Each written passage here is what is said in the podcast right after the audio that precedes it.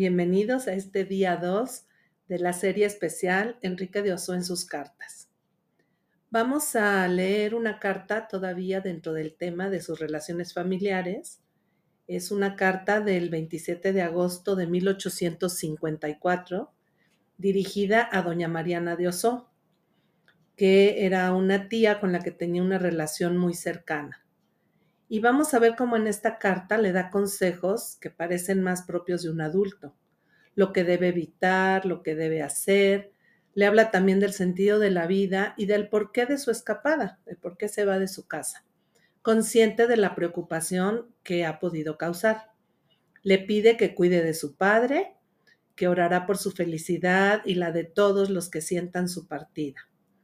Las fechas plantean un problema, pues parece que la tenía escrita desde julio, que la terminó en agosto, aunque sabemos que él eh, se escapó hasta después de que murió su madre y eso fue en septiembre. Vamos a escuchar la carta como le escribió Enrique de Oso. A vos, mi muy amada tía y respetada, se dirige mi voz en el nombre del Señor y de la Virgen Santísima, su Madre, abogada de todos los fieles cristianos. Salud y gracia en el nombre del Señor. Grabad en vuestra memoria para siempre las máximas que voy a referiros.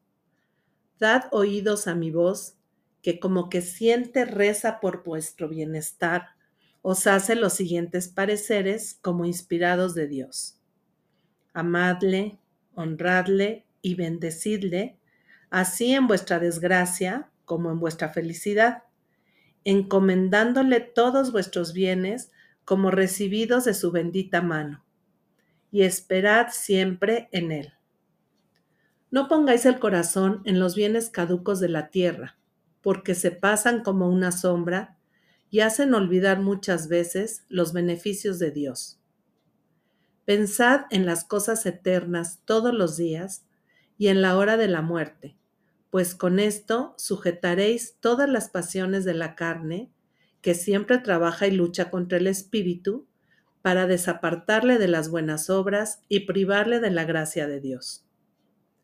Honraréis el día del descanso no trabajando corporalmente, pues de lo contrario vendrá sobre vos todo género de males, y os privaréis de la gloria de Dios. Y por mucho que trabajéis, nunca sacaréis el fruto, porque Dios se habrá apartado de vos. Sed compasiva y caritativa con vuestros prójimos, porque Dios así se compadecerá de vosotros. La caridad es el camino del paraíso, como nos lo afirma el apóstol. Nunca envidéis a vuestros prójimos, porque tienen mejor suerte que vosotros, porque el avaro no entrará en el reino de los cielos.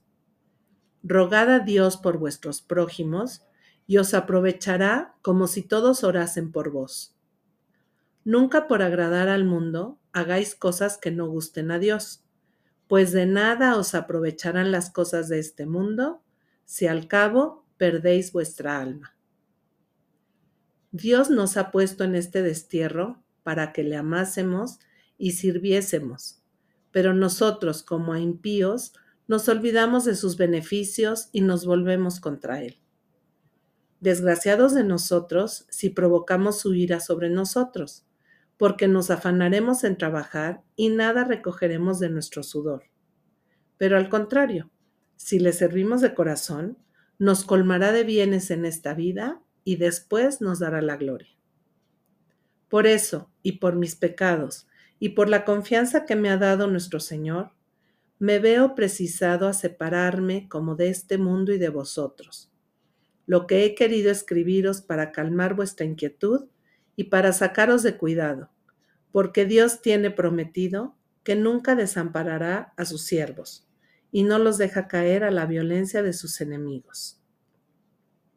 Ayudad a mi Padre en su vejez, socorrerle en sus necesidades, alegrarle por la tristeza que le causará esta noticia, lo mismo que a todos mis hermanos, mis próximos.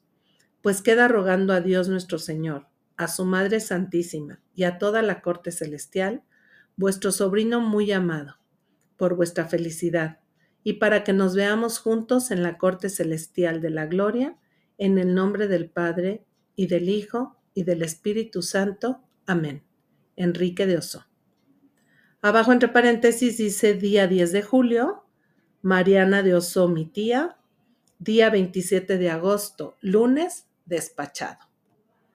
Nuevamente llama la atención el contenido de esta carta, eh, los consejos que le da Enrique a su tía y cómo pues quiere dejarle claro que lo motiva el dejar todo por Dios y que Él estará bien.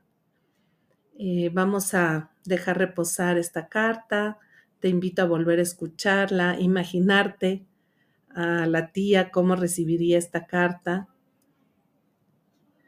qué respuesta le daría y qué nos dice de Enrique de Oso, de qué nos habla, su determinación, su decisión.